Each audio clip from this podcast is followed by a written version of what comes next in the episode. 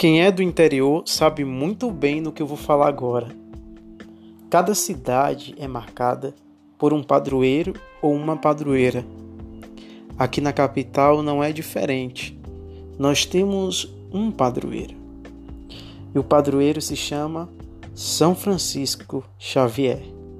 Será que você conhece por que ele é padroeiro dessa cidade?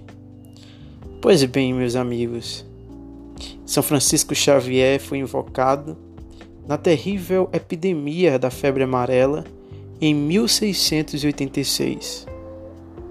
Ele, como missionário cofundador da Companhia de Jesus, no qual o Papa Francisco é religioso, mereceu uma procissão solene em agradecimento ao fim da epidemia após a cidade de São Salvador da Bahia clamar pela intercessão do mesmo na época. A febre amarela então foi cessada e a cura, o milagre, veio para a cidade do São Salvador. Depois, a Câmara de Salvador pediu a Roma, ao Vaticano, o reconhecimento de Francisco Xavier como padroeiro desta cidade. E logo o Papa cedeu.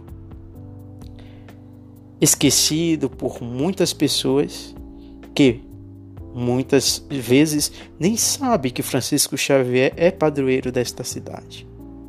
Mas em 1855, na epidemia de cólera, a população lembrou que tem um padroeiro que intercede principalmente nas epidemias.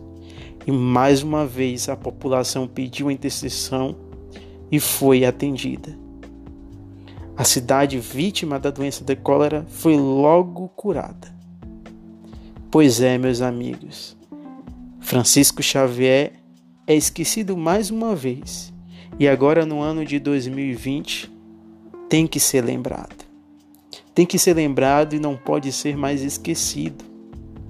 Além do mais, nós temos uma santa, Santa Irmã Dulce dos Pobres, que pode, junto com São Francisco Xavier, interceder para que a pandemia do coronavírus se dissipe da nossa cidade e do nosso estado.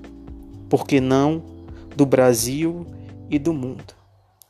Que São Francisco Xavier, padroeiro da cidade de São Salvador, possa interceder mais uma vez e que nós possamos ser gratos todos os dias por essa intercessão. Mateus Dória, para a coluna Fala Mateus.